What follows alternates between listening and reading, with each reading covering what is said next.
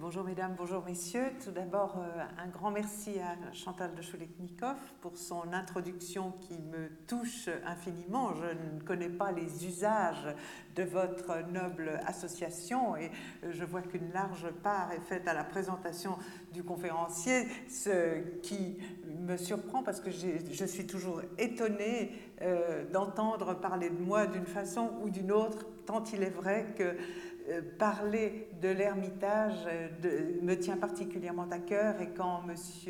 Euh, Campiche m'a contacté il y a quelques mois pour me demander de m'adresser à vous aujourd'hui, j'ai hésité d'une part en raison de mon emploi du temps qui n'est pas totalement empreint de loisirs, comme vous pouvez l'imaginer. Et puis d'autre part, euh, s'agissant de parler de l'Ermitage, je ne pouvais pas dire non. Je tiens à saluer aussi euh, le président, qui, euh, le nouveau président de votre association, et me, vous, vous dire en deux mots comment ce petit exposé va se dérouler. on m'a dit qu'il était bon de vous prévenir. Donc, en fait, il s'agit euh, d'un petit exposé autour des 25 ans de la fondation de l'Ermitage qui reconstituera un petit peu, euh, qui replacera l'Ermitage dans le contexte de sa naissance en tant que musée et puis de la manière dont euh, le lieu a évolué au cours de ces dernières années pour arriver aux festivités des 25 ans qui, qui, ont lieu en ce moment. Alors, nombre d'entre vous, j'imagine la plupart d'entre vous, connaissent, connaissent la Fondation de l'Ermitage qui fait partie du paysage lausannois depuis 25 ans. Et, euh, mais, euh, et même bien avant, certains allaient rendre visite à la famille qui euh, y habitait alors, parce que vous savez que la fondation de l'Ermitage n'était pas destinée à être un musée à la base. Au départ, il s'agissait d'une maison privée, patricienne privée, construite par euh, Charles Juste Bugnon, qui appartenait à cette famille de notables vaudois, euh, lui-même était banquier. Et en 1841, Charles Juste, entomologiste passionné euh, s'est pris d'affection pour cette colline de Sauvablin, enfin ce lieu juste en dessous de la colline de Sauvablin, accroché à la colline, et euh, a fait l'acquisition euh, du domaine de l'Ermitage. Et quelques années plus tard, il a confié la construction de la maison actuelle à Louis Wenger, qui est euh, l'architecte également de la maison Arlot, que vous connaissez bien, place de la Riponne. Et euh, donc, euh, à ce moment-là, la campagne de l'Ermitage vivait au rythme des saisons bucoliques, puisque Charles Juste Bugnon avait conservé son domicile en ville pour, au centre de la ville pour la saison d'hiver et c'est euh, pendant l'été, enfin pendant les beaux jours, qu'il s'installait sur la colline. Euh, et puis peu à peu les choses ont évolué. Donc depuis sa construction en 1850-51 jusqu'en 1976, date de la mort de Paul Bugnon, le neveu de Charles Juste, qui lui habitait la maison à ce moment-là, à la mort de Paul Bugnon, la maison, les héritiers, ils étaient au nombre de huit, ont décidé de faire don de la maison et du parc à la ville de Lausanne. Donc euh, il s'agit quand même euh, d'une marque euh, de mécénat extrêmement importante et il convient de saluer la générosité de cette famille de mécènes. Alors en 1978, la Fondation de l'Ermitage est créée formellement à la faveur euh, d'une convention avec euh, la ville de Lausanne. Et puis euh, en 79, les travaux de restauration commencent. Ils sont dirigés par Pierre Bonnard, qui a été mandaté pour cela par la ville de Lausanne. vous imaginez bien que la maison n'était pas faite au départ pour euh, abriter des œuvres, donc il a fallu en effet entreprendre des travaux de consolidation des fenêtres et d'aménagements intérieurs euh, liés à l'accueil d'un public d'exposition. ce que j'aimerais mentionner aussi, c'est le parc, le parc qui est très très important. Vous qui êtes qui connaissez bien Lausanne pour la plupart, euh, vous n'êtes pas sans savoir qu'il s'agit d'un lieu de promenade merveilleux, euh, qu'il a été planté d'essences rares. Charles Juste, ayant épousé euh, Jeanne-Marie Châtelana, qui elle-même était passionnée euh, d'essences rares, de botanique, et qui a euh, planté euh, des arbres magnifiques, dont des hêtres pleureurs, le magnifique cèdre de l'Atlas qui vous accueille à l'entrée du musée, entre autres. D'ailleurs, Pierre Corajou, qui est une figure bien connue des Lausannois, organise très très régulièrement des visites guidées de toutes les essences du parc. Donc, avis à ceux que cela intéresse. Alors, peut-être que vous serez, euh, qu'il vous importera de savoir un petit, de revivre un petit peu les, euh, le passé de l'Ermitage. Vous avez euh, sur la droite, sur la gauche de votre écran, oui, en principe. Est-ce que vous voyez bien? Oui. Sur la gauche de votre écran, un, le salon tel qu'il existait, un angle du salon, euh, du grand salon du rez-de-chaussée, euh, l'aile sud-est, avant la rénovation. Donc vous voyez là les rideaux, le mobilier euh, Louis XVI, la console, le miroir, enfin tout ce qui faisait le caractère d'un intérieur à ce moment-là. En, en, pied à droite, vous avez une vue prise, enfin peinte euh, de l'Ermitage, à partir de la campagne de l'Ermitage, peinte par Corot. Euh, cette vue, vous l'avez sans doute euh, déjà admirée au musée cantonal des beaux-arts, puisqu'elle fait partie de ses collections. Corot s'était arrêté sur la colline de l'Ermitage avant la construction de la maison et avait été marqué par ce lieu absolument magique et a hum, peint trois versions de cette vue qui n'a quasiment pas changé. Je suis émerveillée euh, quand je euh, me promène et que je m'installe, euh, pas très longuement, mais enfin quand même quelques minutes, parce que ça je ne peux pas m'empêcher de le faire, devant la façade sud de la maison, ce que je vous conseille vivement de faire, et d'admirer cette vue qui n'a quasiment pas changé, où on ne voit pas d'empreinte de l'homme supplémentaire par rapport à celle qui existait du temps de Corot, qui a peint cette vue euh, entre 1840 et 1850. Vous savez que Corot a fait de nombreux voyages en Suisse et que c'est à la faveur de l'un de ces voyages qu'il a réalisé ces vues. Il existe donc deux autres versions dans des collections privées. Je ne sais pas où. Nous les cherchons. Euh, très assidûment. Donc si jamais vous les découvrez euh, au gré de l'un de vos voyages ou l'une de vos visites, ne manquez pas de me le faire savoir. vous avez en tête de la partie droite de votre écran cette vue que vous connaissez si vous êtes des habitués de l'Ermitage, à savoir un bal à l'Ermitage. C'est euh, une huile sur toile qui a été peinte par François Bonnet euh, peu après la construction de la maison, en tout cas dans la deuxième partie du 19e siècle. Il est difficile de dater cette œuvre, mais elle se situe entre 1854 et 1871. Donc là, vous imaginez euh, la vie qu'il pouvait y avoir euh, un soir d'été. il s'agit évidemment d'un caprice d'architecture euh, au, sens, euh, au sens baroque en quelque sorte, puisque euh, vous savez que comme de nombreux Vénitiens, entre autres, l'ont fait avant lui, François Bonnet s'est amusé à tronquer un petit peu la vue. Il n'est pas possible, en effet, d'avoir, si l'on est installé au sud de la maison, devant la rotonde, d'avoir cette échappée sur le lac et l'embouchure du Rhône. Donc euh, il s'agit d'une vie euh, capricieuse qui permet d'offrir cette vue tout à fait privilégiée. Donc l'édifice est quelque peu amputé, mais tout cela ménage cette perspective romantique.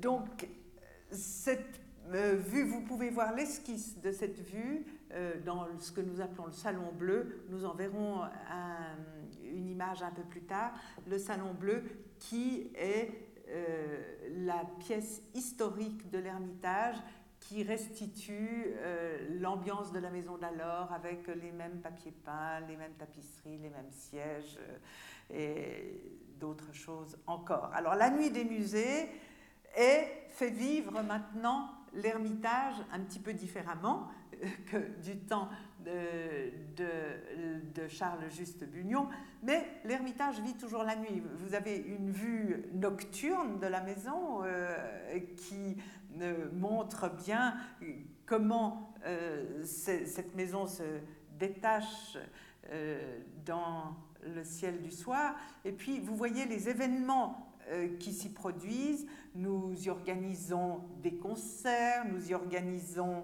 euh, une grande braderie lors de la nuit des musées. Et euh, je dois dire que voir cette maison illuminée de l'intérieur est toujours un grand bonheur, un grand bonheur pour nos visiteurs aussi. Alors, nous fêtons les 25 ans de la fondation de l'Ermitage. Donc nombre d'entre vous se souviennent qu'un 25 juin 1984, François Dault, le premier directeur de la Fondation de l'Ermitage, mon prédécesseur, a ouvert la maison euh, comme musée avec l'exposition intitulée L'impressionnisme dans les collections romandes. Euh, là, vous le voyez, en train de montrer l'œuvre de Renoir. Renoir euh, étant vraiment euh, son domaine de prédilection, il était un expert de Renoir. Et cette jeune fille au chapeau qui faisait la couverture et l'affiche de l'exposition lui tenait particulièrement à cœur.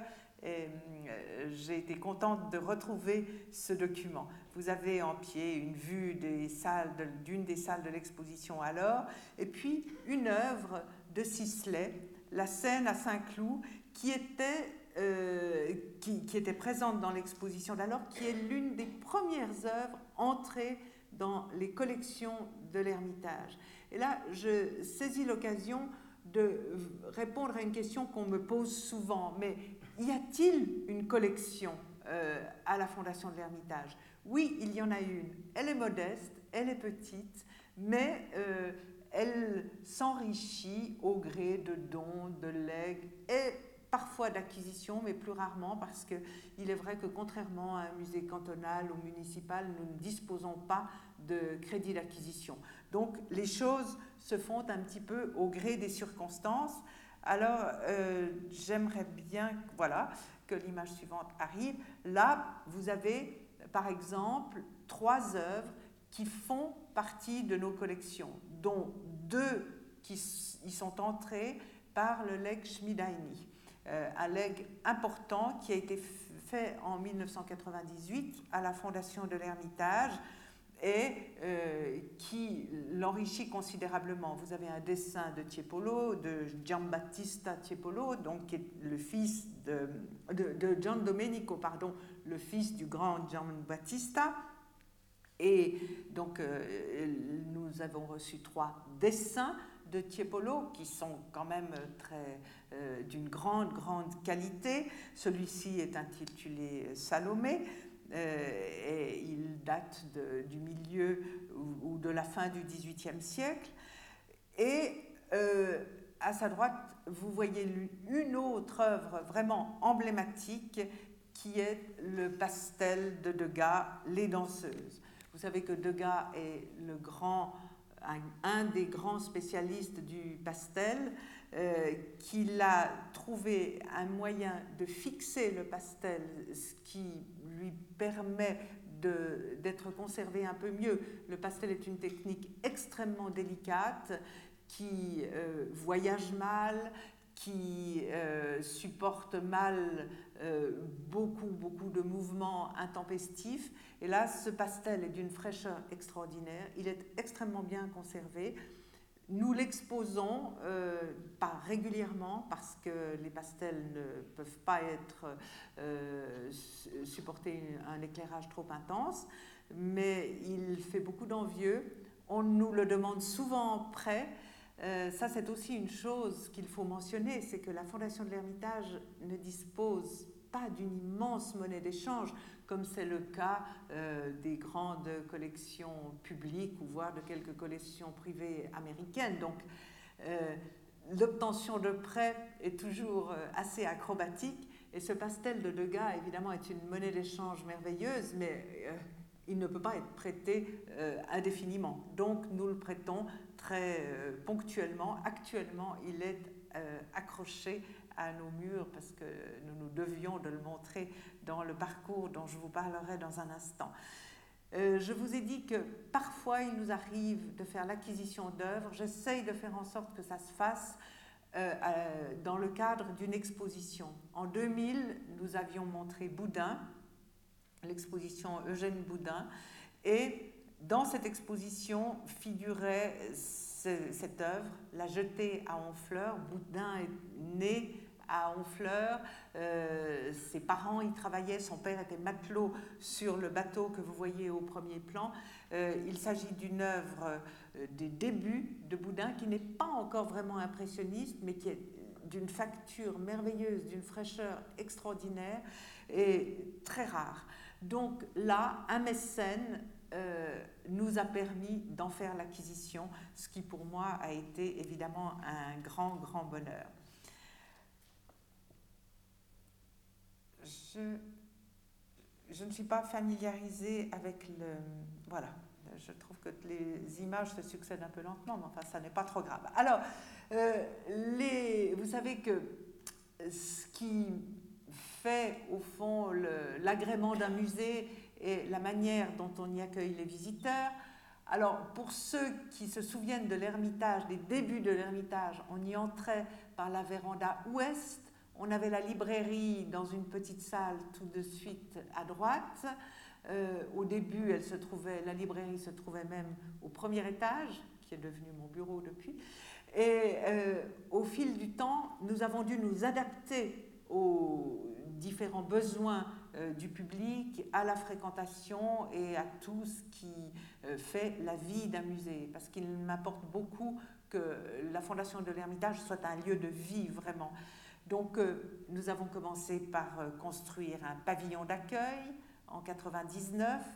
Alors, euh, certains ont été très surpris par cette construction. À dessein, nous n'avons pas voulu faire du faux vieux, mais un bâtiment qui s'intègre très bien dans le paysage et qui permet de voir le paysage puisqu'il est entièrement vitré et la nature étant un cadeau tellement exceptionnel dans cette campagne, nous nous devions de faire en sorte que nos visiteurs puissent voir cela également, avec euh, des vestiaires et tout ce qui fait partie de l'accueil d'un musée. Et puis, il ne faut pas euh, négliger non plus les plaisirs du palais. Donc, la, la, petite cafétéria qui a ouvert en même temps que, l'ouverture, que le musée en 1984 était un petit peu, euh, était devenue un tout petit peu désuète. Donc, j'ai souhaité euh, qu'un vrai restaurant soit aménagé dans ce que nous appelons la fabrique. Euh, la fabrique qui est ce petit bâtiment en briques rouges qui jouxte la ferme.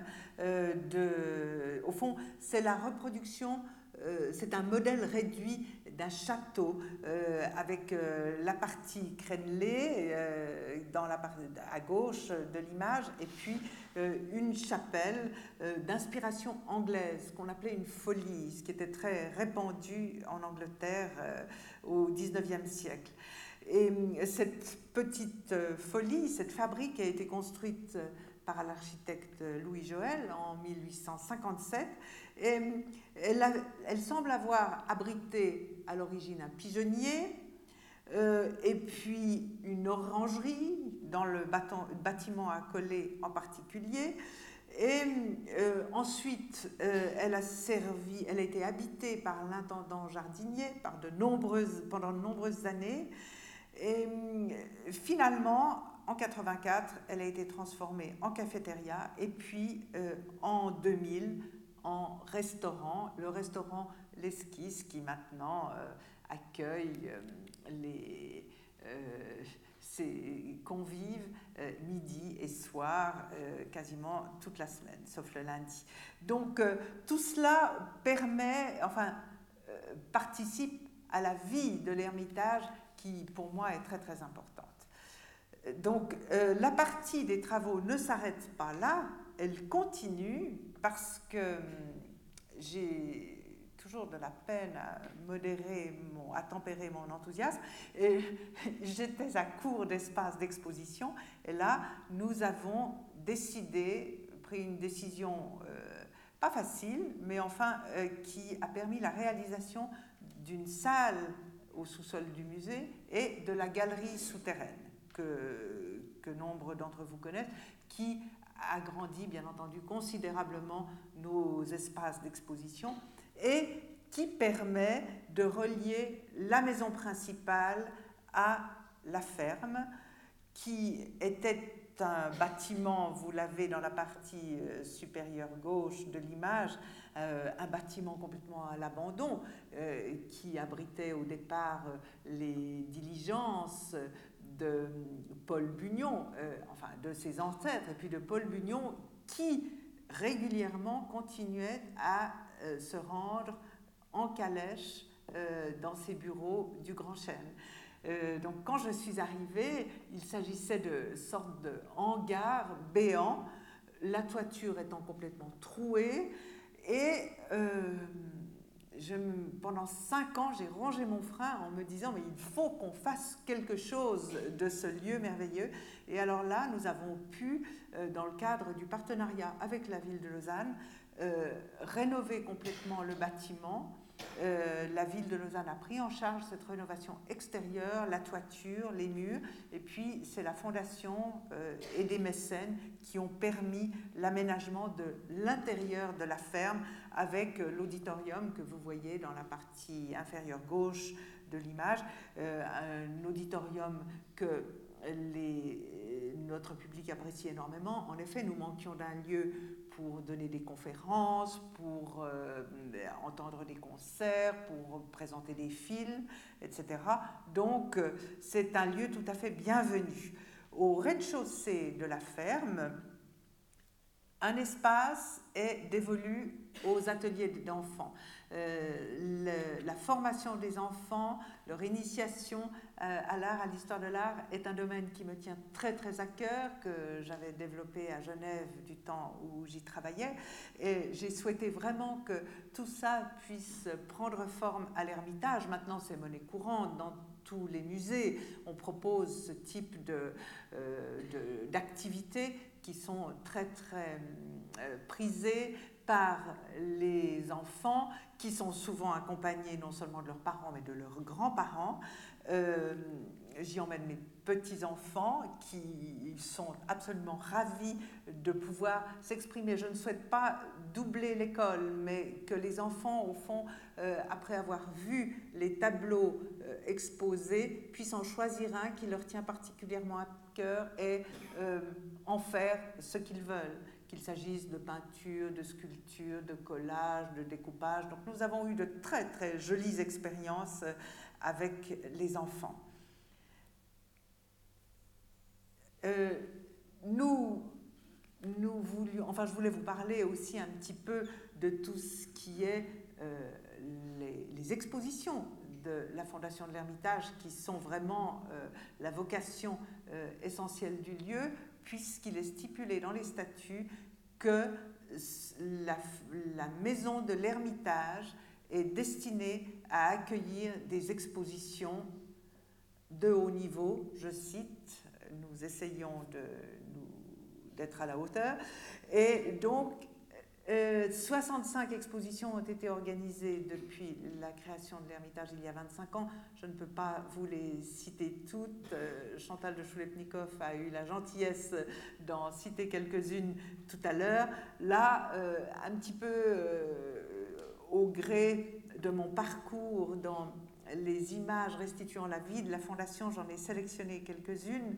Euh, l'exposition Javlensky en Suisse euh, est une exposition qui m'avait tenu à cœur. J'avais montré Javlensky au musée Rat à Genève, mais on connaissait moins euh, les années strictement suisses où Javlensky a connu Hodler, Klee, Harp, enfin ces artistes suisses très très importants. C'est ce qui avait été mis en évidence à ce moment-là.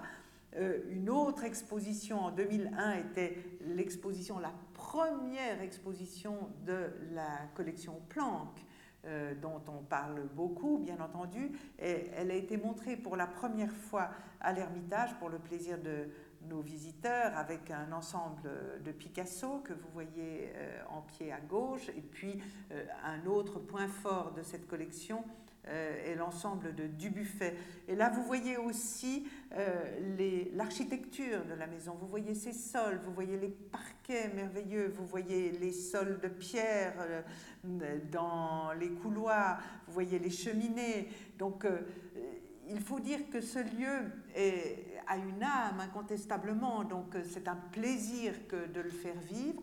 Et puis d'autre part, c'est un peu compliqué pour l'accrochage, je ne vous le cache pas, parce qu'il faut tenir compte des, des, ruptures que sont les fenêtres, les cheminées, euh, les sols, les, les seuils, etc., etc. Mais euh, nous, eh ben, les, contraintes sont aussi quelque chose de stimulant euh, pour un accrochage, comme vous pouvez vous en douter. Ici euh, quelques images euh, dont j'ai pensé qu'elles pourraient euh, vous intéresser, qui rappellent l'exposition Giacometti qui a eu lieu en 2002. Giacometti est né en 1901, donc toutes sortes d'expositions liées au centenaire de sa naissance ont eu lieu en 2001. Et puis, tout à coup, l'Ermitage a présenté euh, Giacometti, début 2002, et alors on m'avait dit, mais c'est pas possible, après euh, tout ce qui a été fait, une exposition de Giacometti arrive vraiment comme le parapluie après l'orage, c'est pas possible.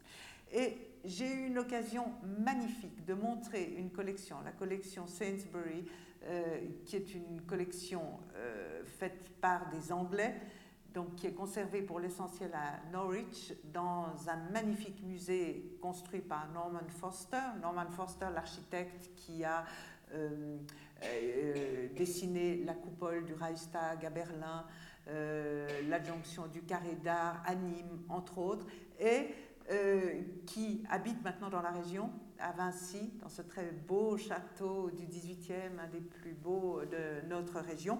Et donc, par Norman Foster, je suis arrivée à Norwich. Par Norwich, je suis arrivée euh, euh, à, Lord and Lady Sainsbury, qui n'avaient jamais prêté leur collection et qui ont été d'accord, qui ont été d'accord de le faire euh, pour l'Ermitage. Donc, j'ai saisi la balle au bon et cette collection est arrivée à Lausanne.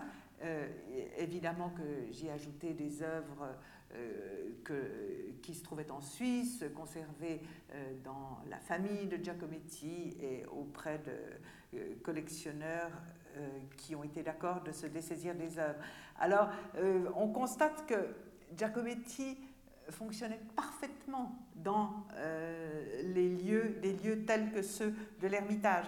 Par exemple, vous voyez que la sculpture, cette grande femme debout, absolument sublime, qu'il a été compliqué de faire voyager, de sortir d'une sorte de sarcophage. Donc vous voyez là un petit peu les coulisses de la mise en place d'une exposition. Cette femme debout euh, s'inscrit parfaitement dans les volumes de l'Ermitage, tout comme les peintures, les sculptures, les dessins. J'ai vraiment voulu montrer euh, les trois modes d'expression euh, de prédilection de Giacometti, à savoir la peinture, la sculpture et le dessin. Vous avez des portraits d'Annette, euh, vous avez des bustes de Diego, enfin ce qui fait l'essence de l'œuvre de, Giacometti. Alors, à dessin, je ne vous parle pas en, en détail des œuvres, parce que cela ferait l'objet d'une autre conférence. Là, j'ai vraiment euh, choisi euh, d'entente avec mes interlocuteurs de, euh, de, dresser un panorama de ce qui s'est passé pendant ces 25 ans à l'Ermitage.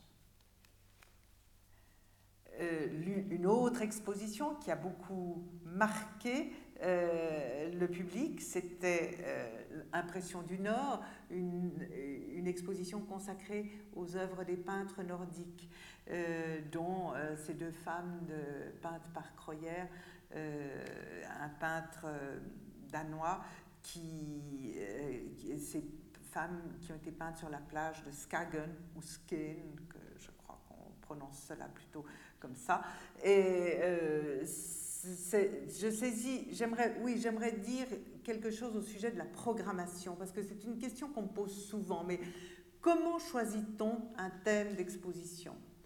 Alors euh, là, j'ai quand même plusieurs euh, euh, impératifs, je dirais. J'ai des contraintes, les contraintes architecturales dont je vous parlais tout à l'heure, c'est-à-dire qu'il y a certains formats qui n'entrent tout simplement pas dans la maison. Donc, il s'agit d'une contrainte. Donc l'art tout à fait contemporain est souvent un petit peu gigantesque et donc euh, il, est, exclu. Ce qui fonctionne le mieux dans cette maison, c'est l'art du 19e et du 20e, de pas trop grand, grand format. Alors, c'est un, euh, euh, disons, un des impératifs de ma programmation. D'autre part, j'essaye de montrer des œuvres euh, ou des thèmes qui n'ont pas fait l'objet d'exposition en Suisse, parce que ça ne m'intéresse pas trop de montrer euh, la xème exposition sur un artiste que l'on a déjà vu souvent. Donc, euh, la programmation est axée sur des expositions monographiques. on vous a parlé tout à l'heure de, d'artistes comme Caillebotte, Fantin Latour, euh, Baselitz euh, et Giacometti, donc exposition monographique. Il y a aussi des expositions thématiques comme Impression du Nord, donc l'art euh, des pays nordiques n'avait pas été exploré, l'art du 19e des pays nordiques en Suisse. C'était une grande première et j'ai souhaité donc euh, investiguer cet art historique, art historique de la fin du 19e. J'aime aussi beaucoup euh, explorer l'art historique du début du 20e siècle avec des artistes tels que euh, Brauner, Kupka ou un mouvement tel que le futurisme qui sont des, aspects peut-être moins connus, peut-être un petit peu plus difficiles d'accès, mais qui me paraissent très très importants pour la vie de l'Ermitage et euh, pour euh, l'intérêt du public en général. Et puis évidemment, ce qui est un, régal absolu, c'est de pouvoir montrer une collection, euh, une collection privée qui n'a pas été montrée jusqu'alors, qui n'a pas fait l'objet de grandes présentations. Bon, là, vous avez eu un exemple avec la collection Planck, j'ai montré la collection Weinberg aussi, qui, qui, comporte nombre de chefs-d'œuvre. Donc ça, c'est toujours... Euh, je vais en montrer une d'ailleurs dans deux ans. Le contrat n'est pas encore tout à fait signé, donc je ne veux pas vous en parler, mais je pense que vous ne serez pas déçus si euh, vous la voyez à ce moment-là. Donc euh, c'est un petit peu les différents ingrédients qui dictent mes décisions au niveau de la programmation. nous, nous faisons des partenariats aussi. Il y a tout à coup des partenariats qui se mettent en place avec d'autres institutions. Je vais voir si c'est l'image. Ah non, ça c'est pas l'image que je voulais vous montrer pour un partenariat. Là, ben voilà l'exposition Caillebotte, euh, dont vous vous souvenez peut-être, qui a vraiment marqué les esprits. Ça n'était pas facile de rassembler toutes ces œuvres qui se trouvaient dans les grands musées européens et américains et dans de nombreuses collections privées, mais euh, les prêteurs ont été vraiment euh, intéressés et ont tout à fait joué le jeu euh, quand ils ont compris l'enjeu de l'exposition à la Fondation de l'Ermitage. Et ça, c'est une chose que je constate, c'est que de plus en plus, les, prêteurs sont extrêmement bienveillants envers notre institution, ce qui est essentiel, parce que sans eux, évidemment, que l'on ne pourrait rien faire. Donc Caillebotte, un peintre impressionniste que euh, l'on connaît moins. Euh, il, il, ne fait pas partie de ces tout grands noms, mais c'est ce qui m'intéressait euh, en le montrant et qui n'a jamais été montré en Suisse. Mais Caillebotte est un peintre fondamental qui lui-même a constitué une collection hors du commun. Enfin bon, ça, ça ferait l'objet d'une autre discussion. ici, euh, vous voyez euh, la manière dont il faut parfois euh, être inventif pour faire entrer les œuvres dans les espaces de l'Ermitage. Ici, il s'agit donc d'installer Baselitz au sous-sol de la maison. Baselitz, qui est un peintre contemporain. Il est rare que j'expose des peintres contemporains. Cela s'est fait parce qu'avec Baselitz, euh, des liens d'amitié étaient tissés depuis longtemps. Je le connaissais du temps où je travaillais au cabinet des estampes. Il est un graveur euh, réputé. Et donc, euh, les choses se sont faites comme ça parce qu'il a été d'accord de mettre à disposition de l'Ermitage euh, sa propre collection, donc les œuvres dont il n'avait pas voulu se séparer, ce qui pour moi évidemment euh, me facilitait grandement la chose et donnait une connotation particulière à l'exposition, même si elle a surpris plus d'un visiteur. En effet, on n'était pas habitué à voir ce genre d'œuvre à l'Ermitage, mais euh, ça a été une expérience très très enrichissante. Euh, je, vous signale, je vous ai parlé du Salon Bleu tout à l'heure, vous le voyez en pied à gauche de l'image, qui est un lieu de euh, le lieu historique, donc qui restitue l'atmosphère et l'histoire euh, de l'Ermitage, de la maison de l'Ermitage, qui comporte nombre de portraits d'artistes de la famille, de portraits de la famille Bugnon.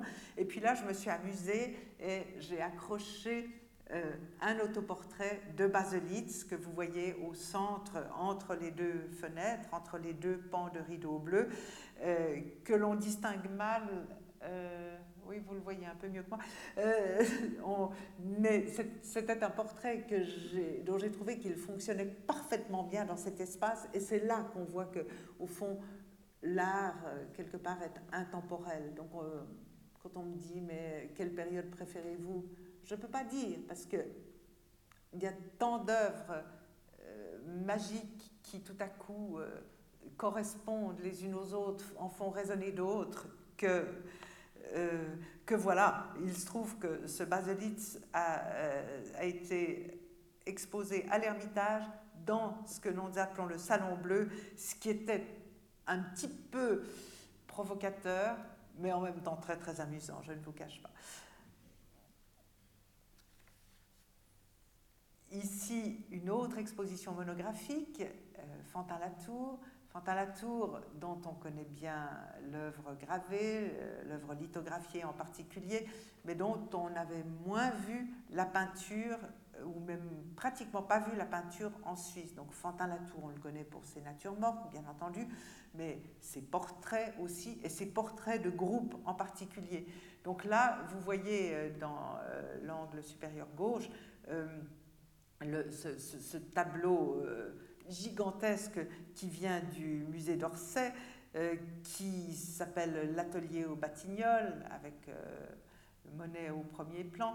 Et vous ne pouvez pas imaginer à quel point ça a été compliqué de faire entrer ce tableau dans la maison. J'ai même dû modifier une ouverture, je ne vous dirai pas laquelle, parce que je l'ai fait un petit peu euh, sans demander aucune autorisation, mais euh, il fallait que ce tableau entre. Dieu merci, il faisait grand beau, euh, et nous avons pu l'accrocher dans le salon du rez-de-chaussée. Il n'aurait pas fallu, je savais que je ne pouvais pas l'accrocher dans l'un des étages, donc voilà, il a trouvé sa place. Mais ça, c'était un cadeau magnifique que de pouvoir faire venir ce tableau, cette œuvre à l'Ermitage. Euh, dans le cadre de l'exposition Tour, nous avons organisé des ateliers également, euh, des ateliers de fleurs où les, les personnes qui participaient à ces ateliers ont pu réaliser des arrangements fleuraux avec des maîtres d'horticulture et, tout ça a eu euh, un succès énorme. Dans le cadre de l'exposition Fantin-Latour également, nous avons organisé toutes sortes d'autres manifestations, dont des concerts, peut-être que je vous en parlerai plus tard. Je vous parlais aussi de, de partenariats, de circonstances qui font que tout à coup, une exposition se présente et euh, qu'elle arrive. Là, euh, j'ai eu l'occasion de montrer euh, les chefs-d'œuvre de l'Accademia Carrara de Bergame, qui est un musée absolument magnifique dans la ville de Bergame, au nord de l'Italie. Ce musée étant en travaux, les musées en travaux, il y en a beaucoup actuellement. Alors évidemment, ça, c'est une aubaine pour les personnes qui peuvent euh, mettre la main sur ces collections qui tout à coup voyagent. Alors là, euh, cette exposition, la peinture de la Renaissance italienne euh, au XVIIIe siècle, qui a été montrée à l'Ermitage l'été dernier, a été vraiment un, grand, un, grand, grand moment. Parce que je ne sais pas si vous imaginez que faire venir des œuvres de la Renaissance, dont la plupart sont quand même fragiles du fait de leur âge, et de leur technique. Ce sont des œuvres sur bois. Ces œuvres ont voyagé, sont venues jusqu'ici. On a vu des œuvres de ben, ce magnifique Pisanello que vous avez en tête, une Madone de Bellini, un Costa, enfin un, nombre de tableaux d'une facture, d'une qualité exceptionnelle. Et ça, je dois dire que c'est quelque chose qui m'a rempli de joie aussi que d'avoir un ensemble d'une telle qualité euh, qui euh, habitait toute la maison. Ce, que vous voyez mal sur cette photo, mais ce que j'essaye de faire quand euh, les circonstances le, requièrent, c'est de, de repeindre les murs de la maison d'une couleur, d'un fond qui est en adéquation avec euh, les œuvres que l'on montre. Alors, euh, l'idée est que cette peinture de fond ne soit pas trop présente parce que euh, ça serait contre-productif, ça, ça tuerait les œuvres. Je souhaite que tout cela soit aussi discret que possible, mais souvent cela met en valeur magnifiquement les œuvres exposées. Là, j'avais choisi un vert, un, bleu vert euh, très doux. C'est une peinture que je fais venir d'Angleterre qui a un côté euh, euh, très velouté, une texture plus veloutée que ce que l'on trouve ici dans le commerce. Et Bien entendu, elle n'arrive euh, jamais à temps, donc on doit se dépêcher, donc euh, on se dit que rien ne sera jamais prêt. Mais enfin, finalement, ça fonctionne.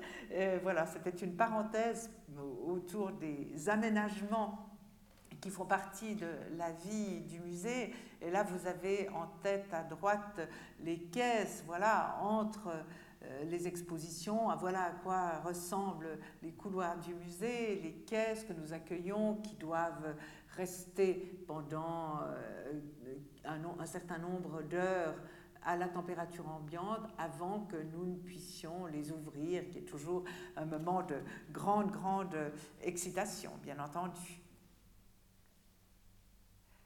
Nous organisons, comme je vous le disais, des événements autour des expositions, bien entendu. Euh, vous vous souvenez peut-être d'une exposition consacrée au dessin de Victor Hugo, euh, Victor Hugo, évidemment, est l'immense euh, auteur littéraire que l'on sait, mais c'était aussi un excellent dessinateur.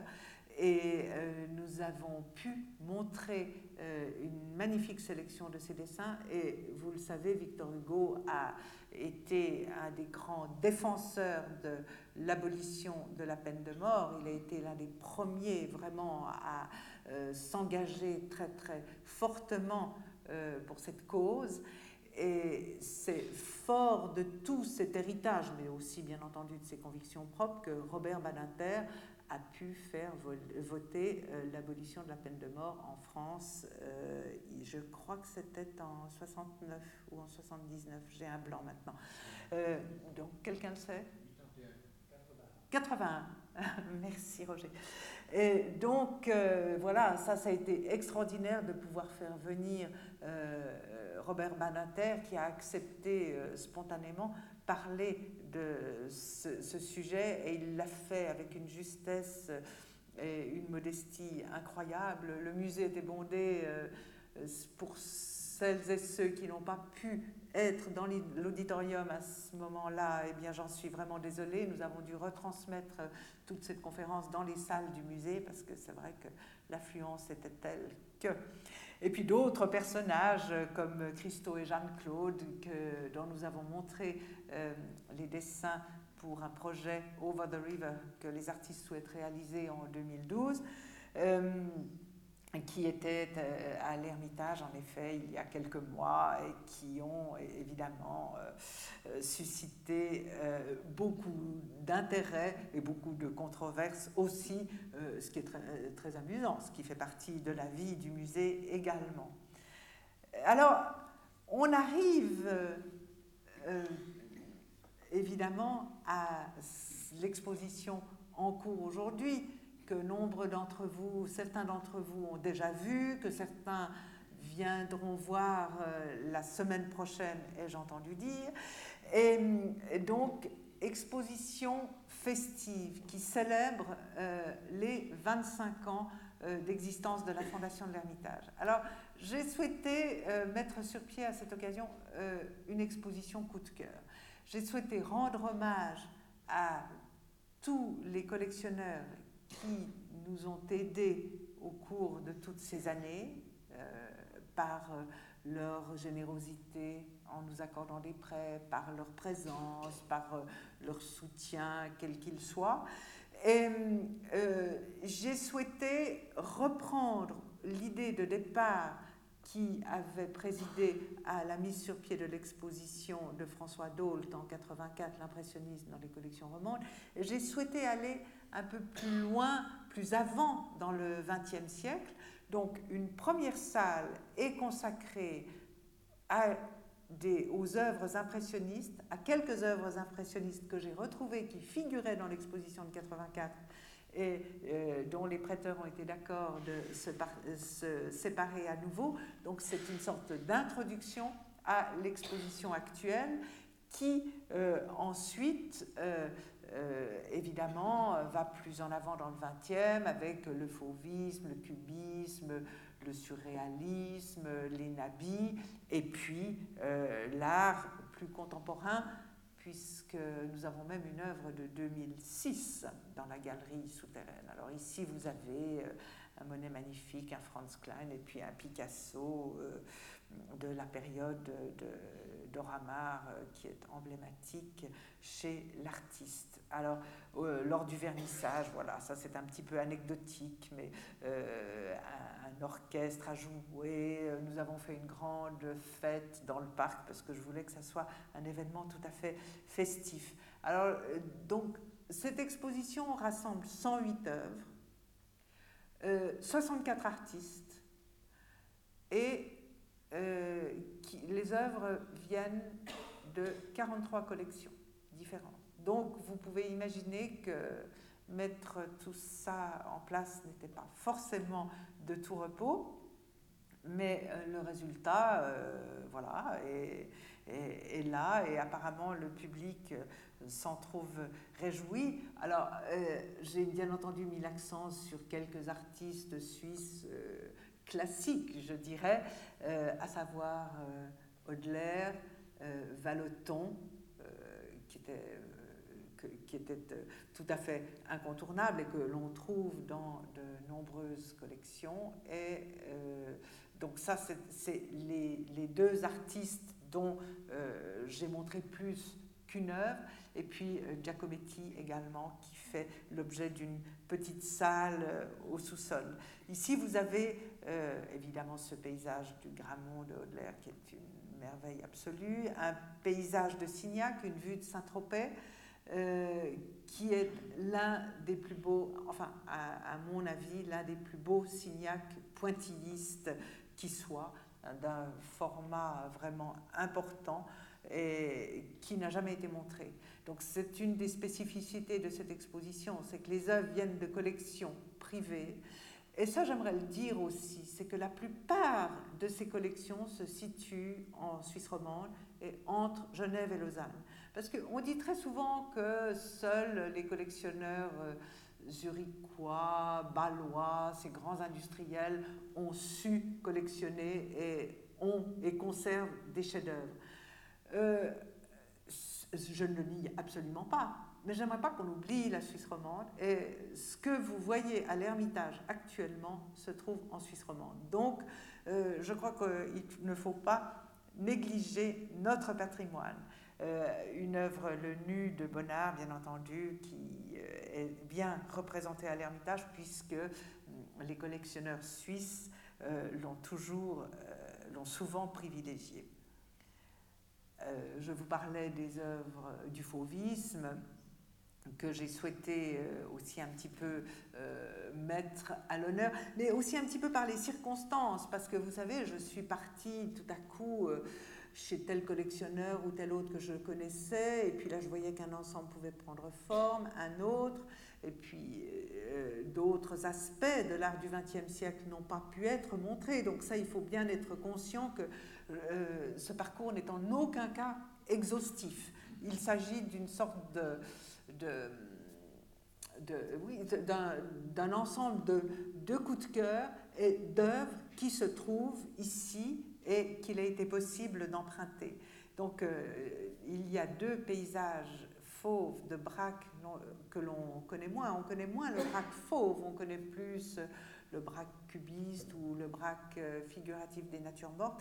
Et ces paysages fauves, dont ce paysage à l'Estac, euh, sont absolument exceptionnels.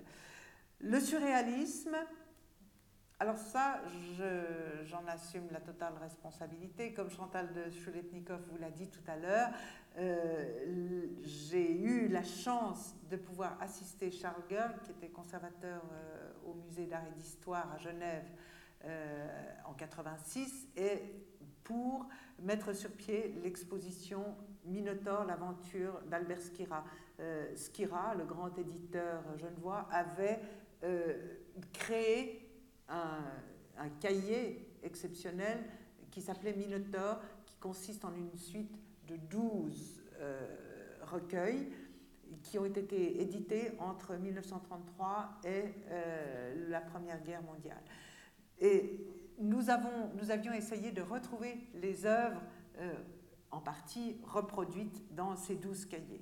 C'était l'époque du surréalisme. Donc le surréalisme avait une grande place dans cette exposition. Et pour moi, ça a été une aventure magnifique. Et donc j'ai souhaité euh, mettre un accent sur l'un des artistes euh, surréalistes qui m'a particulièrement marqué, à savoir euh, Max Ernst. Donc vous avez au premier étage de la maison un, une salle qui est entièrement vouée à Max Ernst, avec la peinture que vous voyez ici euh, dans la partie droite de l'image, L'Ange du foyer ou le triomphe du surréalisme, qui est euh, une œuvre euh, tout à fait terrifiante, puisque on assiste à la montée du nazisme à ce moment-là.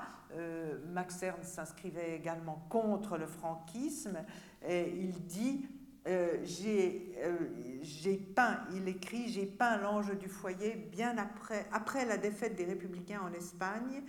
Et évidemment que c'est un titre ironique qu'il a donné à cette œuvre, mais qui était également euh, prémonitoire des événements qui allaient suivre à partir de 1939. donc là, il s'agit d'une œuvre forte, violente, avec ce personnage monstrueux au pattes de Méphistophélesque et puis à l'expression terrifiante, mais que je trouve très très importante dans l'histoire de l'histoire, dans l'histoire de l'art et celle du surréalisme en particulier. Le, comme je vous l'ai dit, nous sommes allés plus avant dans le XXe siècle, donc euh, des œuvres de Yves Klein, de Sam Francis, de Rothko, euh, Rothko qui clôt l'exposition. Quand j'ai su que je pouvais avoir cette œuvre euh, magnifique, évidemment que j'en ai été très très heureuse et je savais déjà euh, comment, euh, où je l'accrocherais. Alors je ne vais pas vous faire la description de toutes les œuvres parce que, ni de quelques-unes en particulier parce que le temps avance et on m'a donné euh, une certaine limite, mais je mentionne juste encore que nous organisons des événements, comme je vous l'ai dit, dans le cadre des expositions de l'Ermitage, dont des concerts.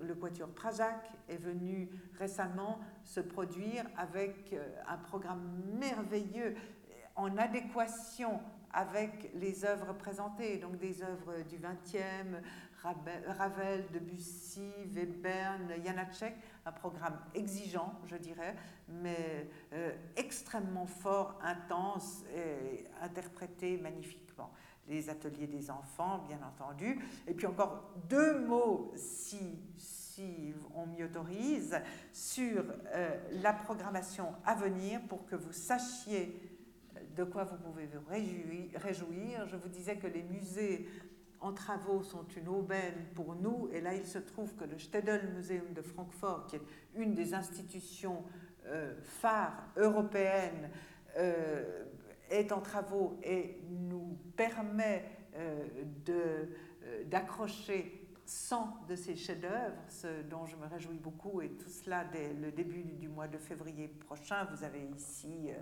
euh, bah, ce très célèbre portrait de Goethe par Tischbein, un, portrait, un paysage de Daubigny, école de Barbizon, et puis Beckmann, qui est un artiste expressionniste qui constitue un point fort du Städel Museum de Francfort, Beckmann que l'on a peu montré en Suisse et évidemment que euh, j'en ferai une priorité dans l'accrochage de février. Et dans un an, si, si, tout va bien, voilà ce que vous verrez. Vous verrez entre autres cette peinture de Hopper, puisque je vais euh, consacrer l'exposition d'été à Edward Hopper, qui est un peintre euh, américain euh, qui est né à la fin du 18e, qui est mort en 1900, euh, du 19e, qui est mort en 1968, et euh, qui a beaucoup restitué la société américaine dans ce qu'elle a de, solitaire, dans sa détresse, enfin beaucoup d'éléments qui donnent qui ont inspiré nombre d'artistes, de cinéastes euh, et des paysages extrêmement, comment dire, euh, euh, hyper réalistes d'une certaine façon et puis en même temps de désolation complète mais très très fort. Alors là j'ai pu établir un partenariat avec le Whitney Museum de New York qui conserve la grande partie du fonds Hopper. Hopper qui a été montré au Musée Rath il y a 20 ans, mais là j'ai eu l'occasion d'obtenir des œuvres en partie euh, semblables, mais en partie différentes, en mettant l'accent sur euh, les dessins et les aquarelles, parce qu'on oublie souvent que Hopper était un très très grand euh, dessinateur. Donc ce sont je dirais que l'œuvre de Hopper est, intense, envoûtante. Enfin, vous jugerez par vous-même. Alors, euh, voilà, je vous quitte sur cette image qui annonce la programmation à venir et je vous remercie de votre attention.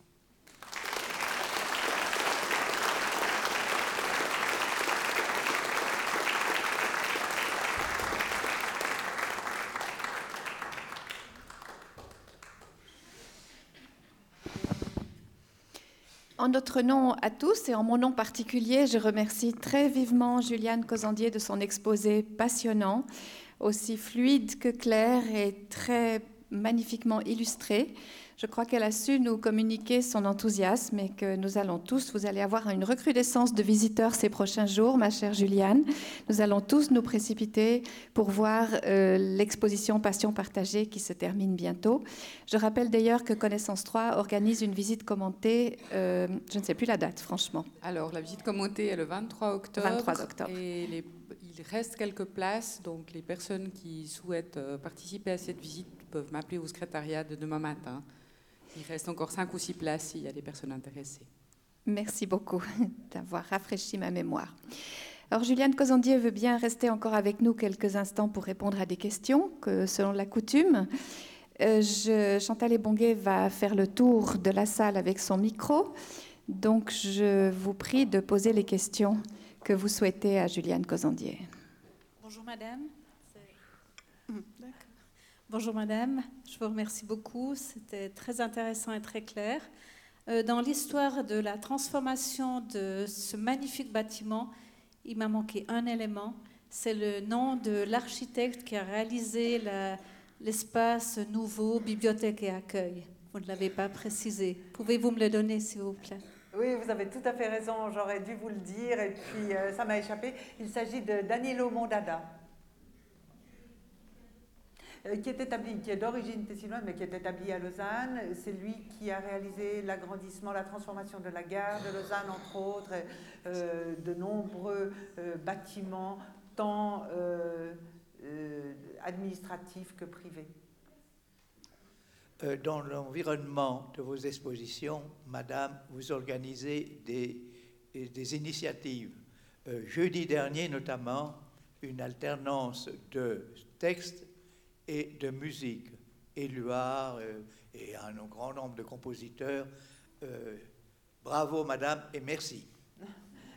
merci, monsieur. C'est vrai que là, il s'agissait d'une soirée intitulée Les fruits de la passion, où j'ai demandé à Alain Carré, le comédien, et à François-René Duchable, le pianiste, de monter quelque chose euh, en relation avec les œuvres exposées. Et c'est à cela que vous faites référence, je pense. Moi, j'ai une question concernant les bâtiments. À propos de la ferme, donc vous avez mentionné qu'elle a servi un peu de hangar à chevaux, si j'ai bien compris. Mais j'aimerais savoir si, à l'origine, c'était vraiment une ferme avec un paysan qui, était, qui avait des animaux ou agriculteurs ou pas. Est-ce que c'était une ferme? Ah, alors, c'est une très bonne question que vous posez là, puisque ça me permet de préciser que une partie euh, de la, du bâtiment, en effet, abritait des animaux, le foin, euh, etc. Et puis l'autre partie servait de hangar pour euh, les véhicules. Donc, mais ça, c'était au tout début. Parce que ce bâtiment existait avant la construction de la maison. La ferme date de la fin du XVIIe siècle. Donc, euh, dans un premier temps, elle était en effet ferme à part entière. Et puis, à partir du moment où Charles-Juste Bugnon s'est installé, a fait construire euh, la maison euh, de l'Ermitage, il a utilisé la ferme entièrement pour son usage personnel, à savoir remise en gare, etc.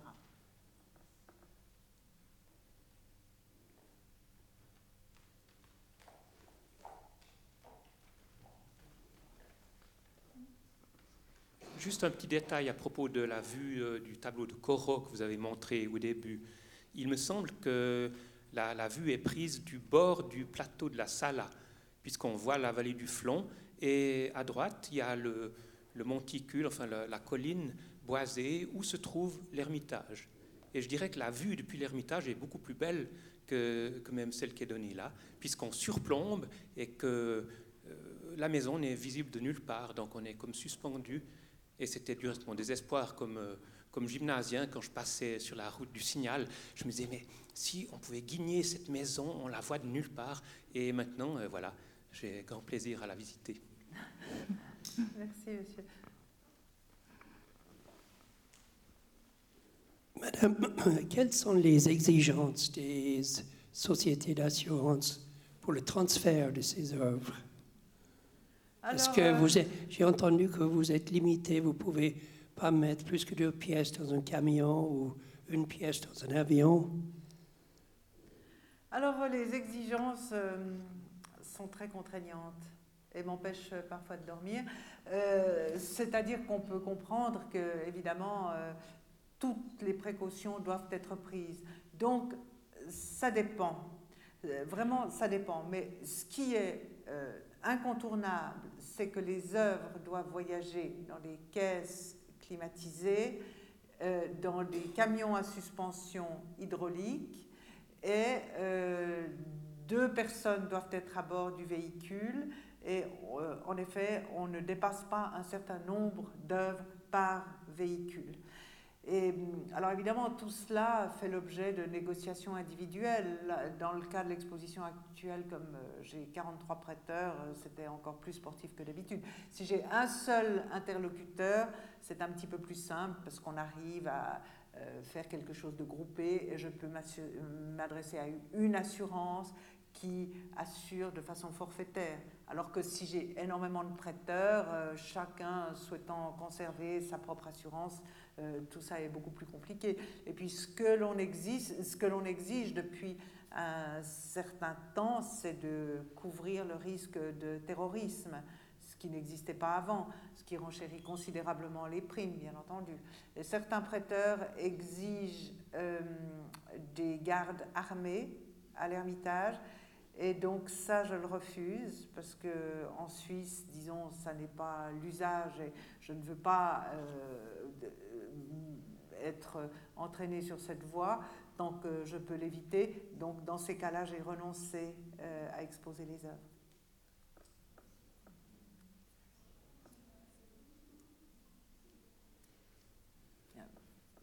Il y a deux personnes de ce côté-là.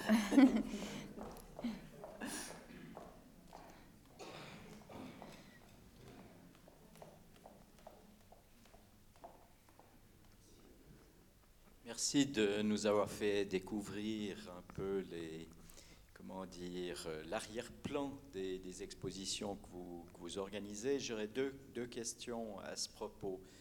Euh, vous avez au fond défini un peu la spécificité euh, du musée, de vos choix.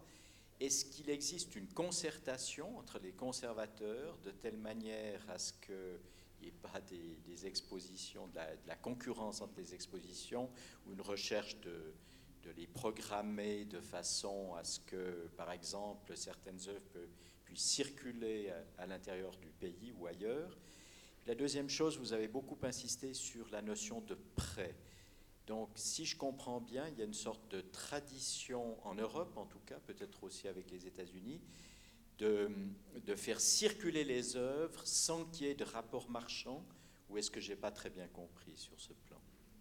Ah, euh, je vais répondre d'abord à votre euh, première question. Alors, les questions de concertation. Alors, euh, au plan local, bien entendu, les responsables de musées annoncent leurs expositions, leur programmation bien à l'avance, mais plus dans un souci d'information que de concertation, parce que c'est vrai que chaque musée a sa spécificité. Euh, le musée olympique ne montre pas ce que montre le musée de l'art brut, ni le musée de la photo. Donc euh, là, en fait, euh, ça se passe dans un souci d'information. Par contre, ce qui m'est arrivé de faire, ce sont des partenariats avec des musées alémaniques, avec le Kunsthaus de Zurich, par exemple, ou même avec le musée de Berne, euh, ce qui peut parfois euh, être tout à fait euh, positif pour tout le monde, parce que c'est vrai que la préparation d'une exposition exige des forces de travail énormes, un effort énorme, et si plusieurs étapes peuvent avoir lieu, c'est toujours positif. Mais le revers de la médaille, c'est que souvent les prêteurs n'aiment pas se séparer de leurs œuvres trop longtemps. Et donc une exposition durant dans une étape entre 3 et 4 mois, euh, tout à coup 8 mois, pour certains c'est beaucoup. Donc ça mettrait en péril le contenu de l'exposition. Donc c'est de plus en plus difficile à faire, sauf pour les très grands musées comme euh, Orsay, le Louvre, le Metropolitan, qui donc euh, équilibre les prêts qui sont chacun des très très gros moteurs et donc euh, là qui ont le pouvoir de faire fonctionner plusieurs étapes. Et puis, alors là, votre deuxième question, je ne suis pas sûre de l'avoir comprise, excusez-moi monsieur, si vous voulez bien la répéter. Oui, vous avez souvent parlé de prêts. Je voulais savoir c'est une tradition au fond que les, les, œuvres circulent sans qu'il y ait de d'argent au fond en jeu. Euh, Est-ce que c'est une tradition européenne? Est-ce que ça fonctionne vraiment comme ça? Alors, ça a fonctionné très très longtemps comme ça. Euh, maintenant, c'est vrai que certains musées ont tendance à rentabiliser, à vouloir rentabiliser leurs fonds et euh, commence à percevoir des frais administratifs, je dirais, parce que c'est vrai que prêter une œuvre, ça signifie quelqu'un qui s'occupe du constat d'état, du convoiement, euh, de, des normes de sécurité, etc. Donc, euh, des frais administratifs, oui, mais des prêts, euh, le prix, la, la, location des œuvres, c'est quelque chose que je ne pratique encore euh, pas trop, même pas, mais qui est en train de gentiment prendre du terrain, malheureusement. Parce que c'est vrai que tout le monde cherche de quoi euh, faire en sorte que euh, les choses soient rentables. Et ça, c'est un phénomène de société maintenant, auquel on n'échappe pas, malheureusement. De, qui, c'est-à-dire de quel métier et compétences se compose l'équipe régulière du, musée? Alors nous sommes une toute petite équipe d'une dizaine de personnes, mais ce qui équivaut à cinq postes à plein temps, parce que à part le concierge et moi, personne ne travaille à plein temps. Donc euh, il y a euh, un département conservation avec une conservatrice et deux collaboratrices scientifiques, donc les trois étant historiennes de l'art. Il y a un département administration avec une administratrice et une comptable. Il y a un département communication avec un responsable de la communication et une responsable de la presse. Euh, il y a mon assistante qui assure également la régie des œuvres, à savoir euh, transport et assurance, et une réceptionniste, voilà pour l'équipe fixe et le concierge, bien entendu. Et pour l'équipe, euh, alors l'équipe euh, euh, qui est là pendant, temporaire, qui là pendant les heures d'ouverture et pendant les, enfin, pendant les périodes d'exposition, alors là, il s'agit de libraires, de caissières, de conférencières, de personnes responsables de la sécurité, etc. Alors, euh, en tout, l'équipe se compose de 30 personnes, mais tout cela, euh, évidemment, c'est une succession de, de, temps partiels qui, euh, qui se mettent en place, tant bien que mal.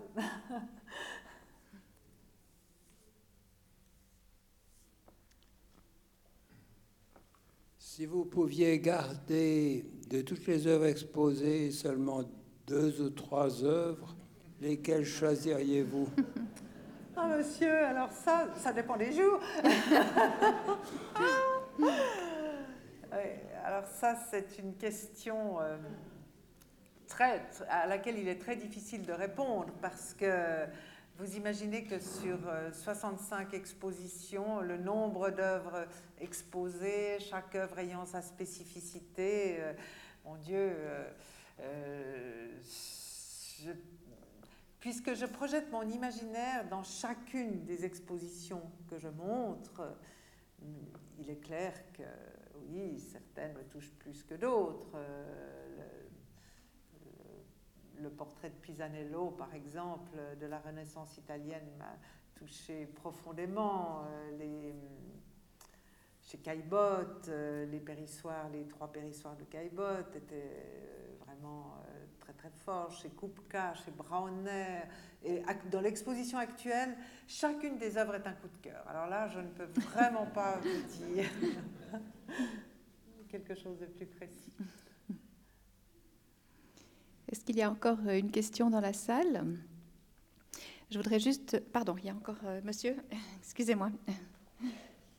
Merci. Peut-être juste une dernière question concernant le transport des, des œuvres. Vu que pour l'exposition de Hopper, je pense qu'elles sont, elles vont venir en- de- des États-Unis, est-ce qu'elles vont voyager par mer ou par, euh, par air? Par avion Par avion. Mhm.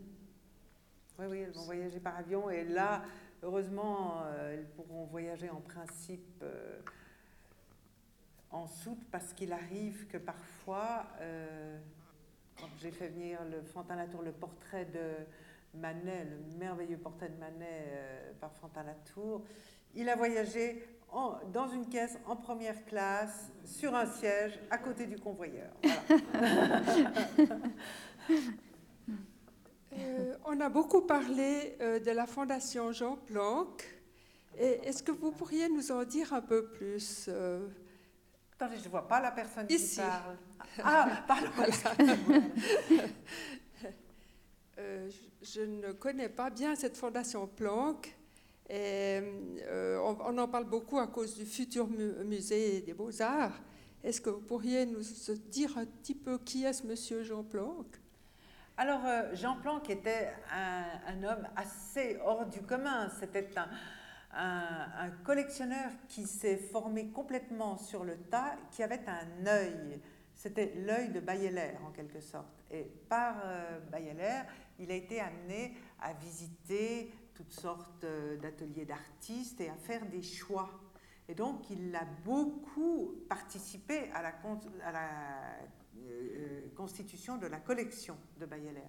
Mais par ailleurs, donc c'était un monsieur qui habitait la Sarah, euh, par ailleurs, euh, il a collectionné pour lui-même, mais pour lui-même des œuvres toujours discrètes, moins évidentes, qu'il fallait apprivoiser davantage, ce qui fait, ce qui fait évidemment l'intérêt de sa collection.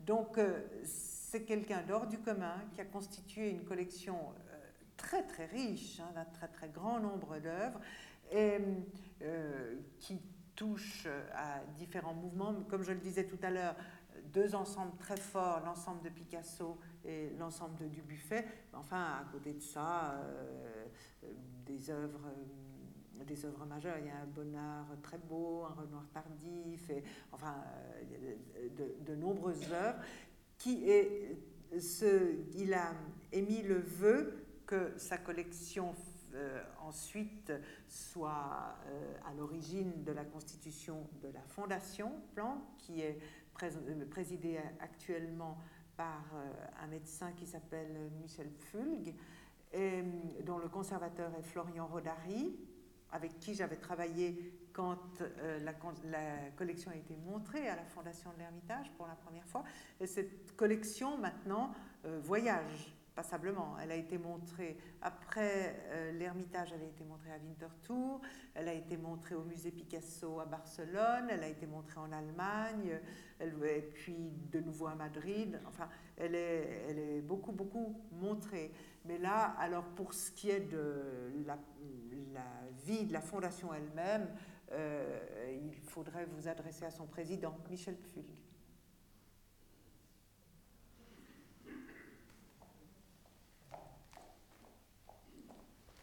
Encore une question, je dirais, et ensuite je pense que nous allons clore le débat. Madame, vous avez présenté euh, les œuvres exceptionnelles sur un écran et vous avez parlé avec enthousiasme de toutes ces œuvres. On se réjouirait de les avoir vues euh, toutes en réalité, parce que je pense qu'il y aurait un effet beaucoup plus euh, puissant pour ad- admirer et apprécier ces œuvres.